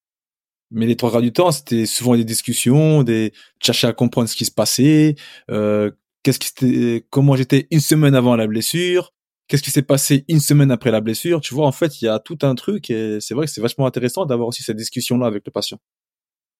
Pour savoir l'origine de, la blessure. Tu vois, le, le, le principe de la médecine, ce que tu apprends, en fait, la médecine, elle se limite à, elle se limite, elle se limite pas, mais c'est le confluent de deux, de deux sciences. Il y a ce qu'on appelle la sémiologie, l'étude des signes cliniques. J'ai de la fièvre, j'ai mal là, j'ai ceci, j'ai cela. Et de l'autre côté, tu as ce qu'on appelle l'étiologie, c'est l'étude des causes il a ça, ça, ça, ça, donc c'est une tendinite, donc c'est une fracture, donc c'est une, une entorse, donc c'est ceci, cela. Et pour pouvoir étudier ces deux phénomènes-là, tu que trois vrais euh, euh, outils. Tu as l'interrogatoire, l'inspection et la palpation. Avec ça, tu peux poser 95% des diagnostics. Donc si tu n'échanges pas avec ton patient, tu vas forcément te priver d'une bibliothèque d'informations, d'une encyclopédie d'informations. C'est-à-dire que, pour être même précis, si tu as deux jumeaux homozygotes qui sont exactement pareils et qui se font la même blessure, je peux te garantir que c'est pas la même blessure. Parce que c'est pas les mêmes personnes. Ils ont pas les mêmes expériences, ils ont pas les mêmes femmes, ils ont pas les mêmes enfants, ils ont pas la même vie, ils ont pas les mêmes problèmes. Donc forcément, ça s'impacte sur leur corps de façon complètement différente. C'est mmh. l'individualisation du soin qui fait la, qui lui, qui, qui est la, la, la, la, première étape, la première pierre sur laquelle tu pourras bâtir ton traitement. Est-ce que, est-ce que dans, dans le, dans ton traitement, dans ta manière de traiter, est-ce que tu enseignes souvent les, les joueurs, parce que j'ai entendu beaucoup de choses, j'ai vu beaucoup de kinés, etc., mais, ou des estéos, des experts, ce que je vais appeler des experts, avec, qui disaient que il y a des certaines blessures qui sont liées à certains choix, ou tu vois, par exemple, le genou, c'est, y a, tu vois, ce genre de truc où quand tu te blesses souvent au genou, c'est que, je sais pas, on va prendre un exemple, tu dois prendre une décision. Et tu vois, ce genre de choses-là, tu vois ce que je veux dire, Q? Moi, j'ai entendu euh, tout ce qui est sur l'arrière de ton corps, le dos, les ischios, c'est par rapport à quelque chose qui te qui te pèse dans ton passé, et tout ce qui est euh, quadri, c'est le futur. Tu vois, je l'ai entendu. Ce genre de truc. En fait, les genoux, les genoux. essayer de comprendre la symbolique derrière les blessures, c'est ça? Ouais, voilà. Alors déjà, il faut comprendre un point très important, c'est que si la connaissance de l'anatomie, de la physiologie avait permis en fait de guérir tout le monde, on serait déjà tous guéris. Parce qu'en fait, l'anatomie, ça fait 150 ans qu'on a déjà découvert, fait, refait dans tous les sens. Il y a des millions de bouquins qui existent. On la connaît, c'est pas un problème. La physiologie, c'est pareil. Donc, et à un moment, en fait, l'être humain, c'est euh, le réceptacle en fait de X millions d'années d'histoire à travers son ADN, et c'est une expression de son ADN qui va donner tel muscle, tel machin, etc., etc. Donc, sous-estimer la dimension anthropologique, c'est passer à côté du problème. Sous-estimer la, dimension sociale, c'est passer à, côté du problème. Et après, sous-estimer la, la, dimension euh, somatisation, c'est passer à côté du problème aussi. Par exemple, euh, la somatisation, c'est quand en fait une douleur qu'on peut qualifier de psychique de, vient sur ce qu'on appelle le soma, c'est-à-dire une partie du corps typiquement, on connaît des personnes qui développent un, un, un, diabète parce qu'ils ont eu un souci. On connaît des gens qui ont eu un, un arrêt cardiaque parce qu'ils ont eu une mauvaise euh, nouvelle. On connaît des gens qui ont développé un cancer parce qu'ils ont eu des difficultés. Et dans le foot, Donc, évidemment. Dans le foot, toi, Pardon? dans le foot des, des, Des mecs qui vomissent avant un match, ils somatisent. Ouais, ok. Bien, bien évidemment. Parce qu'en fait, ce qu'il faut comprendre, c'est que le corps, il est, il est fait de deux entités neurologiques. Il y a le cerveau, et il y a ce qu'on appelle le système neurovégétatif. Le système neurovégétatif, c'est celui qui gère euh, tout le, toute la régulation du corps et les émotions. Donc parfois, il y a des certaines personnes, c'est plus fort qu'eux. Et euh, il y a, je t'ai dit, il faut une goutte pour faire déborder un vase. Et tout le monde se focalise sur la goutte. Moi, j'aime bien regarder ce qui se passe dans le vase. Pourquoi, en fait, le vase était déjà rempli à ras-bord pour qu'une goutte l'ait fait déborder? Tout le monde se focalise sur cette goutte-là. Après, on donc je me suis rendu compte qu'il y avait d'autres approches qu'il fallait regarder pour respecter, par exemple, la médecine chinoise. Elle a 5000 ans d'histoire. Jusqu'à preuve du contraire, les Chinois, ils sont 1,4 milliard. S'ils se sont développés autant, c'est pas parce que, en fait, ils, ils soignent mal l'argent. Tu vois ce que je veux dire? C'est qu'à un moment, faut respecter l'histoire des peuples, faut respecter l'histoire de la démographie des gens.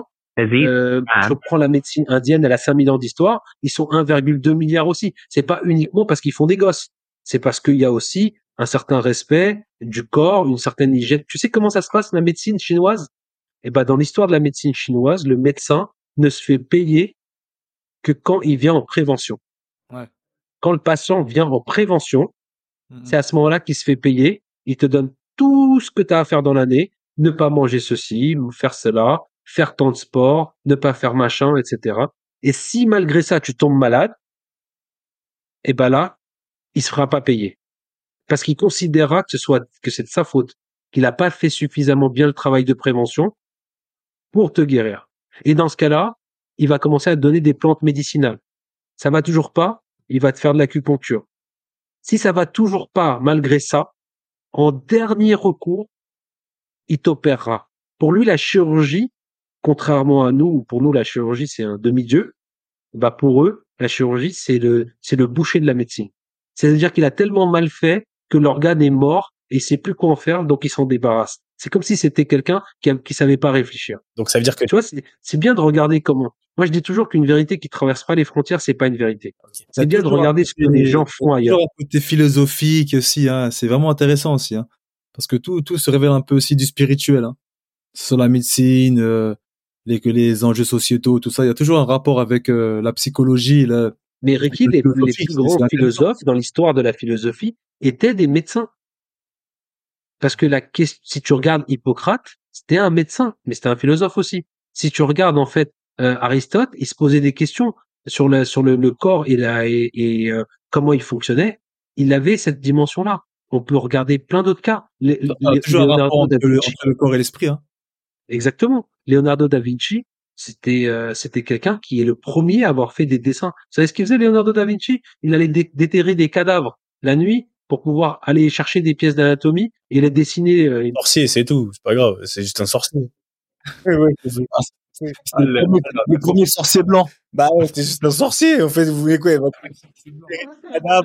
Pour rendre des squelettes, tu mets ça sur un renoir, la vie ma mère, on va, on va dire des trucs de fou. on va, oh, le fou.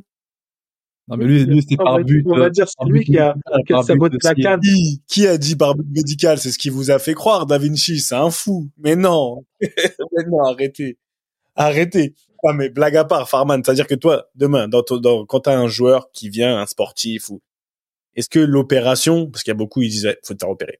Est-ce que toi, tu vas jusqu'au, parce que là, t'as parlé de la médecine chinoise, tu vois, de beaucoup de choses, et de ce, de cette manière de penser. Est-ce que toi, t'es, enfin, pas anti-opération, mais c'est ton dernier recours?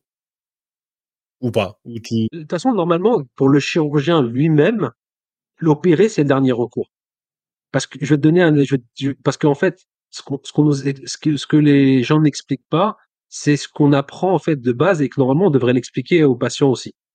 Le, le milieu intérieur du corps, à l'intérieur du corps, c'est un milieu qui est pas censé être dans toute ton existence en contact avec l'extérieur. Donc si tu ouvres, tu l'exposes à des dangers d'infection, etc., etc. Pourquoi le chirurgien il te fait signer une liste comme ça de décharges? Parce que opérer, c'est pas considéré comme étant le premier recours. et c'est, le dernier recours. et même les piqûres. Mais si c'est le seul recours, bien évidemment, il faut y aller. Quand elle dans une face à une appendicite, bah, en fait, tu te poses pas de questions, tu vas mourir si tu y vas pas. C'est-à-dire qu'en fait, il faut, il faut que chaque soin Et ça, ça commence même par un simple massage. Un massage thérapeutique, c'est très différent du massage euh, confort. Déjà, le mot massage, il est mal utilisé. Massage a pour définition d'être thérapeutique.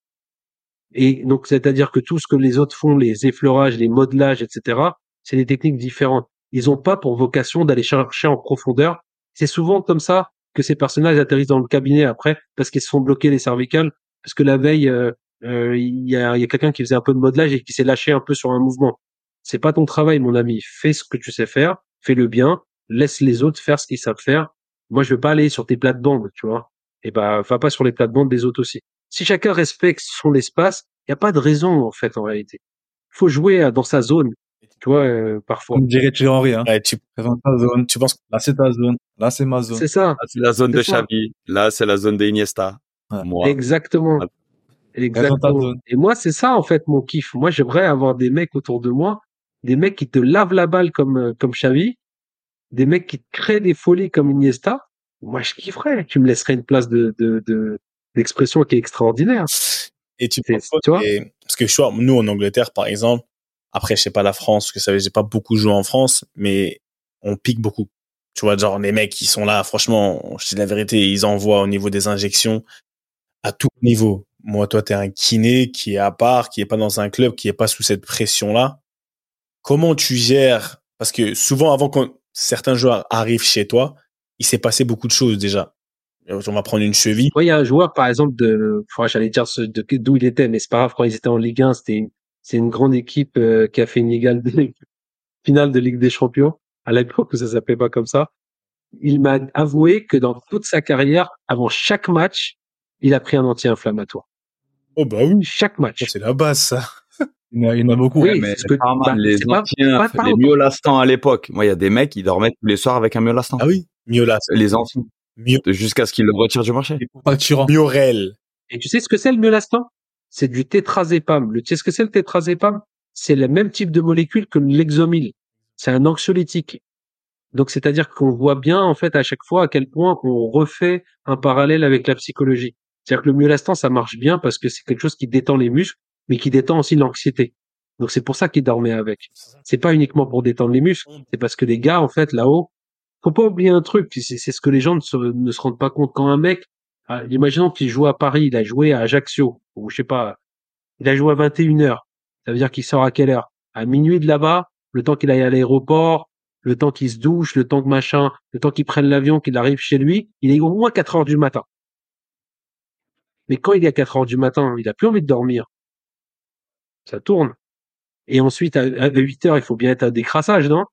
Donc il dort Ouais. combien de temps? 11h, 11h. Si t'as pas de off, si t'as pas de off, par exemple. Parfois, ça arrive, non? Je pense que je me trompe pas.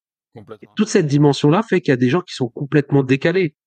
Ça, ça use le, le, le- On est tous été décalés, Farman. Moi, je te, tu parles de, je te dis la vérité, que je me suis fait opérer du genou une fois.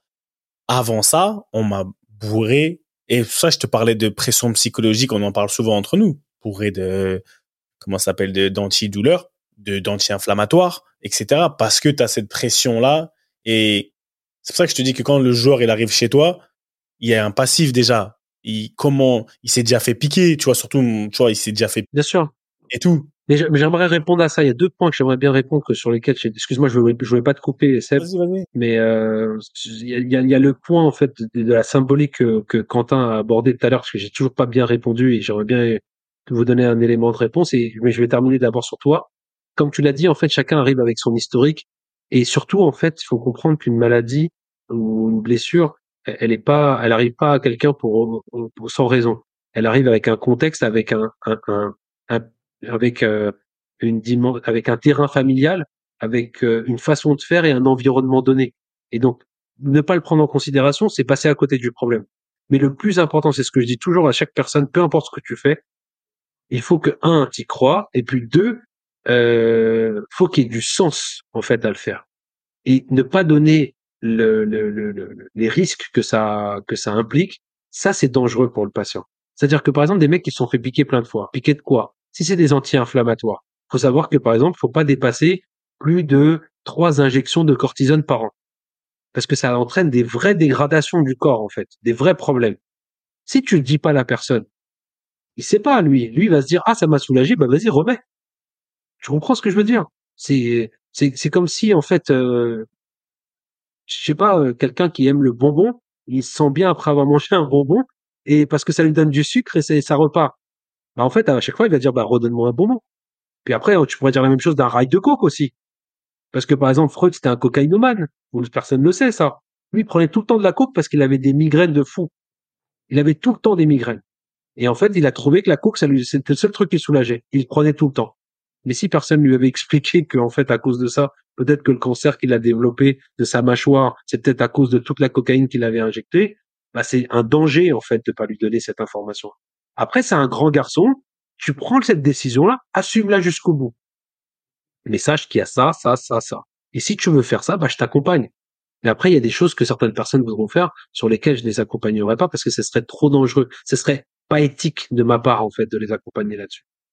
Et c'est pour cette raison que expliquer aussi ce que potentiellement parfois la symbolique peut avoir, bah, il y a même pas besoin euh, de d'aller chercher très très très loin. Quand par exemple, quand tu dis euh, je suis stressé, j'ai la boule au ventre, les adages populaires, ils existent pas pour rien. C'est-à-dire qu'en fait, il existe des phénomènes neuro-végétatifs qui génèrent en fait une rétraction au niveau euh, des viscères qui entraîne la fameuse boule au ventre.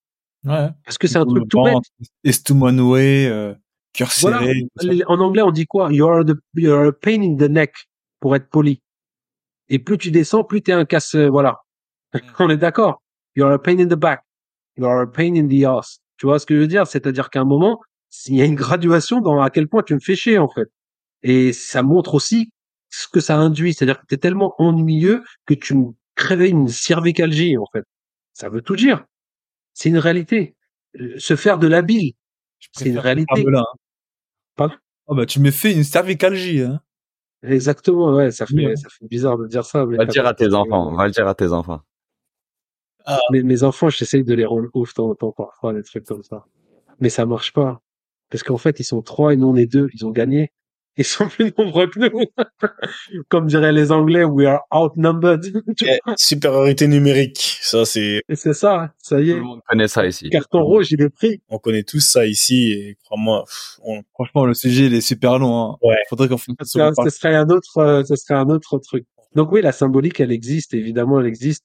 Après, euh, comme je dis toujours, euh, j'aime bien analyser d'abord tout ce que la personne a pour être sûr de pas me tromper et, euh, et pas tout de suite m'embarquer dans des dans des parties où euh, où en fait c'est moins objectivable. J'aime bien d'abord vérifier que 1 plus 1 égale à 2 et puis après on verra s'il y a des notions un peu plus euh, euh, floues en fait en tout cas ou dont les frontières sont un peu plus floues. Mais ouais, il faut pas sous-estimer. Moi, je pense que j'ai des patients qui viennent me voir et me disent oui, euh, j'ai j'ai essayé des injections de quinton, ça m'a fait du bien. Ah, Vas-y, fais, frère. Ça te fait du bien, va. Qu'est-ce que tu veux que je te dise? J'ai été voir tel os- Du quinton, c'est de c'est de l'eau de mer euh, qu'ils utilisent. Tu vois, c'est des ils utilisent des sels minéraux de mer qui qui auraient un effet thérapeutique. euh. Tu, tu vois, c'est-à-dire que à un moment, c'est même plus ce que je crois moi qui est important, c'est ce que tu crois toi. C'est ce que je dis toujours quand tu vas demander l'avis de deux chirurgiens. Va avec celui qui te paraît, avec lequel te- le, le feeling est le mieux passé. Va pas avec celui que tout le monde te euh, conseille Voilà. nécessairement. On, on y revient à ce que je disais au début. C'est-à-dire qu'il faut que tu sois bien avec cette personne-là, parce que si tu lui fais pas confiance, t'es mort dans le film en fait. Ça va pas marcher. Ça m'est déjà arrivé. Euh, bah, ça m'est pas arrivé beaucoup, mais une fois dans ma, dans, une ou deux fois, j'ai j'ai des personnes avec qui j'étais obligé de dire, je pense qu'en fait le feeling il passe pas. Euh, Vous allez vous mettre en danger. Je serai pas en mesure d'utiliser mon art de la meilleure façon. C'est mieux de, c'est mieux qu'on qu'on qu'on arrête et aller voir un confrère. Et ils ont vu d'autres personnes et ça s'est bien passé. C'est, il y a un moment, ça va au-delà de ta qualité de soins tu, tu peux utiliser ton art que quand tu es au bon endroit, physiquement et moralement. Si t'es pas au bon endroit, ça sert à rien de, tu vois, ça sert à rien de. Voilà pour un footballeur aussi. hein. Eh, Il y a des bêtes de footballeurs qui arrivent dans un mauvais contexte, qui deviennent des footballeurs average au mieux. Exactement. et oui, ça, C'est ça, c'est, c'est, c'est, tu vois, la médecine, c'est la vie, hein, c'est l'étude de la vie, c'est comme la philosophie, tout ça. Tu sais, c'est ça qui est bien, c'est ça que les gens ont oublié, c'est qu'en fait, en anglais, quand on dit un doctorat, on dit un PhD, c'est-à-dire un doctorat de philosophie. C'est-à-dire qu'en fait, pour faire n'importe quel doctorat dans ta vie, tu étais obligé d'adosser ça à un doctorat de philosophie aussi. C'est-à-dire que comment comprendre comment la vie fonctionne et comment la pensée se structure, c'est ce qui te permet ensuite de comprendre comment les mathématiques peuvent évoluer, comment la médecine peut évoluer, tout. Et, les Anglais, ils ont gardé ce truc-là. Quand, même quand t'as un doctorant, on dit t'as un PhD.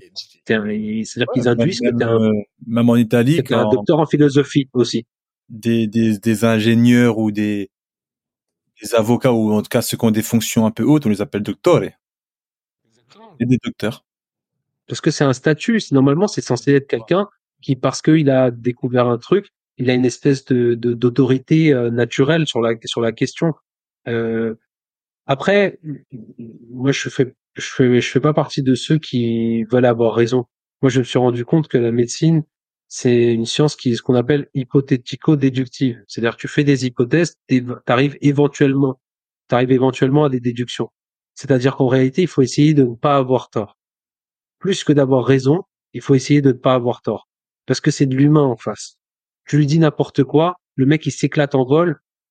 Je vais vous donner un exemple. Un autre joueur de, de première ligue, le mec il vient me voir et il me dit ouais il faut absolument que je joue.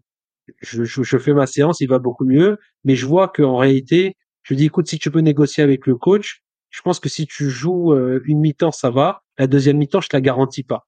Il m'a dit ouais t'inquiète pas, moi je suis bien avec le coach, je vais lui dire ça, je vais lui dire exactement ce que tu m'as dit. Maintenant que je vais mieux parce que les autres ils n'arrivaient pas à me traiter. Je lui dis écoute arrête de me lancer là-dessus, dis-lui exactement ça, c'est pas que je t'ai bien traité ou pas, je peux pas te garantir plus, je vois ton état physique. Il joue 45 minutes, je regarde, je vois la mi-temps commencer, je le vois sortir à la 46e minute.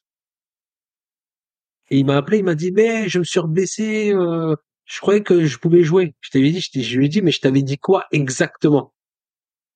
Il m'a dit que je m'avais dit que je pouvais jouer une mi-temps. Je lui ai dit bah pourquoi t'as commencé la deuxième mi-temps? Il y a un moment, tu vois, les gens qui sont responsables de leur propre truc. Ça y est, il a pris la confiance, il est parti. Moi, je peux pas lui mentir. Moi, j'essaye de ne pas avoir tort, parce que si j'ai tort, c'est l'humain qui est derrière. C'est c'est pas moi qui me blesse. Hein. Moi, j'ai vu des patients quand ils sont blessés, ils sont les gens, ils sont dans des états, euh, mais c'est eux qui ressentent la douleur. Je peux pas euh, être responsable de la douleur de quelqu'un d'autre. Mon métier, c'est l'inverse. C'est d'essayer d'aider les gens. C'est que ça paraît un peu cucul mais vous voyez ce que je veux dire? On voit très, non, mais on voit très bien et, et c'est, franchement, il y a trop de, trop, on a trop de, je pourrais avoir trop de questions, je pourrais avoir trop, il faut qu'on fasse une partie 2. on fera une partie, faut qu'on fasse un Q&A. on fera, on fera un Q&A. Il y a plein de choses dans, que je pense les gens, ils ont besoin de savoir dans cette relation parce que c'est une relation spéciale.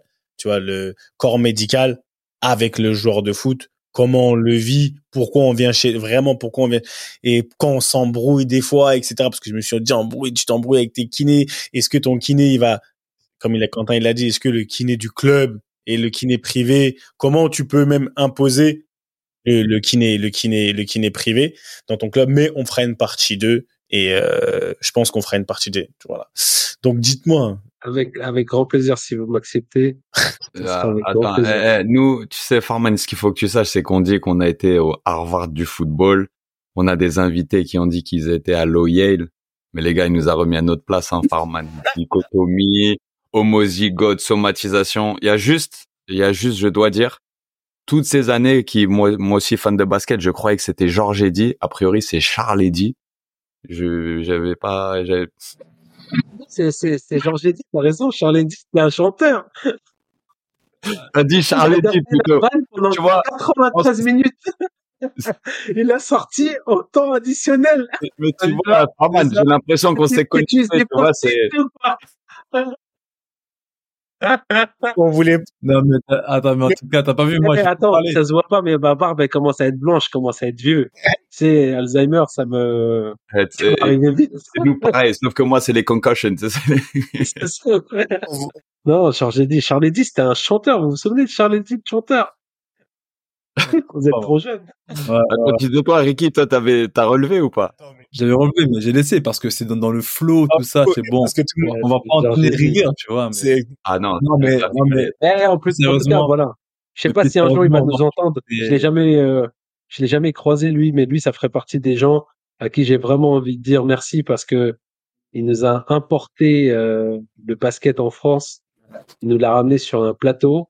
Il a, en plus, il l'a ramené avec une joie, une façon, cet accent dont les gens se foutaient de leur gueule à la base, hein, parce qu'ils avaient pas l'habitude d'avoir d'écouter cet accent. Ils se rendaient pas compte ce que c'était. Et, euh, et le mec, il en avait rien à faire. Il faisait son Il a, bail. il a- il a- il a ramené une culture. hein. Mais, je, mais, Il a mais, ramené ouais. une culture et ça nous faisait plaisir de l'entendre en fait. Donc euh, Ah, mais vraiment, euh, sérieusement, euh, Farman, euh, au-delà de ça, franchement, c'était c'était top. J'ai vu, moi, j'ai pas, je suis pas beaucoup intervenu. Moi, c'est ça, c'est seulement une esquisse de bah, de ce qu'on vit depuis plus de dix ans. hein. C'est ça, c'est des discussions de de de haut niveau. c'est ça. C'est du, haut niveau. Farman, t'as mis le niveau. moi, encore une fois, comme toujours, moi, j'étais j'étais vraiment à l'écoute et appris plein de choses. J'ai appris des nouveaux termes en plus. Et non, euh, franchement, je pense que vraiment, on fera une seconde partie. avec avec grand plaisir. Et vraiment, il n'y a pas de il y a pas de haut niveau, il n'y a pas de down niveau. Ça ça n'existe pas. Le plus important, c'est je crois que quand on parle avec son cœur. Tu sais, comme vous, moi, j'ai la chance de faire ce que j'aime et d'aimer ce que je fais. Et quand on le fait comme ça, bah forcément, ça ça ça donne une dimension un peu différente. On n'a pas tout le monde n'a pas cette chance-là. Et parfois, tu fais ce que t'aimes, mais passe à côté de des, des objectifs de base. Et parfois, t'apprends à aimer ce que tu fais, mais tu restes sur une frustration. Nous, on a la chance d'avoir les deux. Donc, euh, bah, écoutez, avec grand plaisir, si vous voulez qu'on remette ça, euh, on fera ça. professeur, le niveau professeur, il est là. hein. Vraiment. Alors là, je peux te dire un truc, c'est que je sais que c'est usurpé mon, ce surnom que vous m'avez donné. Ah, vraiment là, je peux te dire. ah, Non, Non, t'es- t'es au top. Non, non, moi, je suis un, moi, je suis un étudiant. Moi, je suis un étudiant. non, Sur WhatsApp, j'ai encore mis à l'école. faut rester étudiant. Mon statut, c'est à l'école. Non, mais ce qu'il faut retenir, c'est qu'il faut, il faut, il faut rester étudiant et, et dans tout. On apprend tous les jours. On va rester étudiant et dans tous les cas, voilà, on est tous des étudiants ici. Ça dit quoi ce week-end, euh, Ricardo Fati en, en rapide? En rapide, moi, ce week-end, c'est un peu de télé, multiplex, multiplex Ligue 2, mais surtout, surtout, gros match de Gambardella. Avec mes petits vertailles, on va essayer de marquer l'histoire. Plessis Robinson Finalement, ouais, le match il a été, a été délocalisé à Plessis, 92. Et pour le coup, ouais, on va essayer de marquer l'histoire hein, contre contre Toulouse. Donc euh, gros match qui arrive pour mes petits là dimanche avec Jordi, bien sûr. Donc voilà, hein, on travaille pour et on Ouais, voilà. À suite au prochain épisode, les gars. Exactement. ATL, c'est le premier match.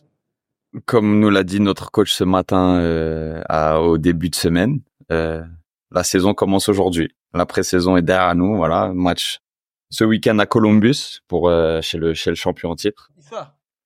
Chez Issa, chez Issa qu'on salue, qui nous écoute à, à coup sûr.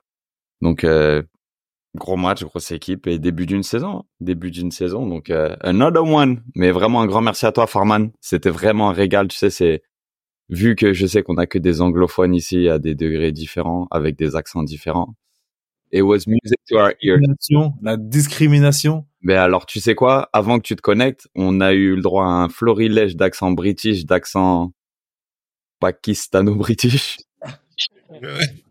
C'était super marrant.